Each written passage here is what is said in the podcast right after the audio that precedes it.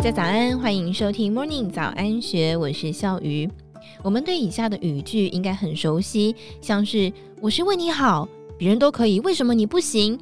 我这么爱你，你怎么可以这样对我？这些以爱为名的字句，却不知不觉成了让人窒息的情绪勒索。为什么单纯的心意出口却变成了伤害呢？咨商心理师陈庭轩的新书《你说的是爱还是伤害》，正是希望透过指认、言语暴力，找回自我的界限，让语言这把钥匙打开心锁，一点一点的学会对彼此温柔。咨商心理师陈庭轩从不讳言自己就是个言语暴力的受害者。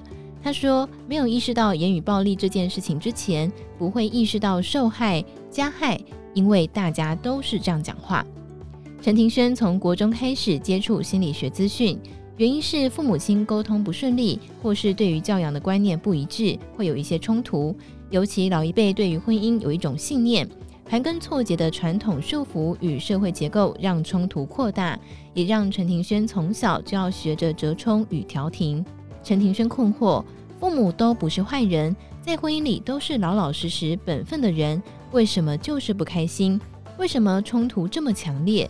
自己能做什么事情让大家比较好吗？因为这个起始点触发他拿起书架上的《家庭会伤人》这本书籍，开始阅读。时间过去了，当年那个畏惧言语暴力的孩子，成为咨商心理师。但是陈庭轩却笑说，在钻研心理学的路上，一直在寻找所谓合理的人际界限、情绪界限。人际界限是一条看不到的线，它到底在哪里？心理学都说要爱自己，但是爱与溺爱又该怎么区别呢？直到被前辈推荐去读《非暴力沟通》，他才终于在里头找到关于语言的界限。他说，语言是生活里很常见的状态。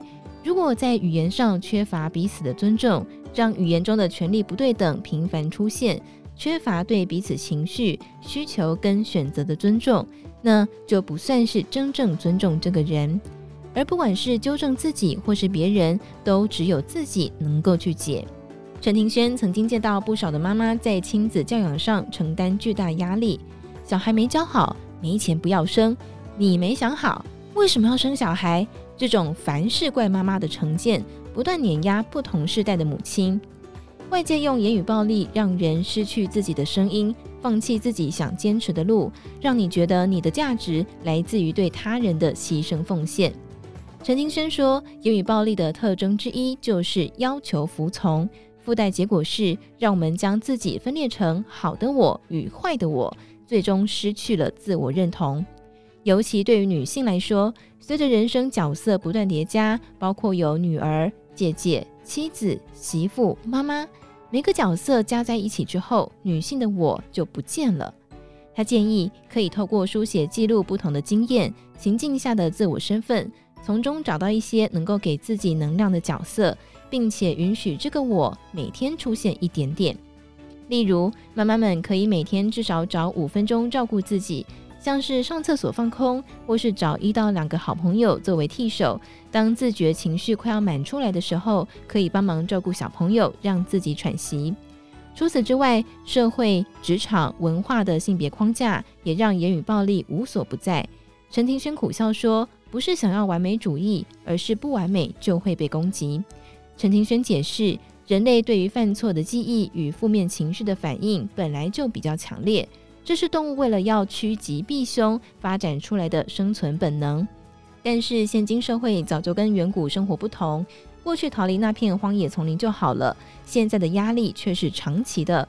为了让我们好好过日子，需要帮自己加一点柴火，让自己可以健康的往前走。至于他的缓解方式，是每天去记录自觉做得很好的事情。一旦面临低潮或是自我攻击，先生就会化为小秘书，提醒他有过的称赞与成就。每个人都需要身边有些善意的人，愿意支撑你的情绪，满足你继续前进。陈庭轩也走进了社区大学，在课程当中，透过日常对话分析，指认生活中的言语暴力。并且经过一次次的练习，教导学员实践非暴力沟通。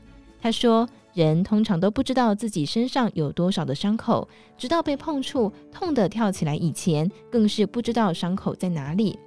多数人没有学过如何好好沟通，但是却说了一辈子的话，甚至复制从小听来的暴力语言，譬如“你是猪”“你很笨”“闭嘴”。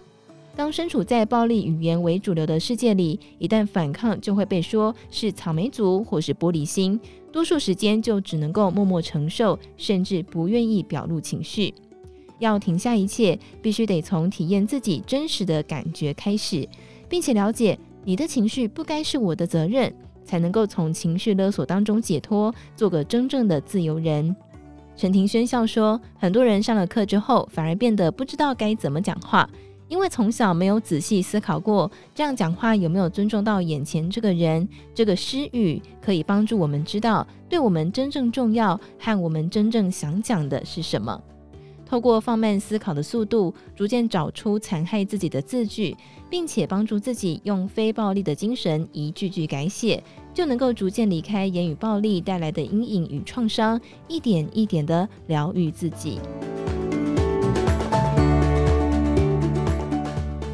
以上文章出自幸福首领网站，更多精彩内容欢迎参考《金周刊》官方网站或是下载《金周》的 App。有任何建议，也欢迎留言告诉我们。祝福您有美好的一天，我们明天见，拜拜。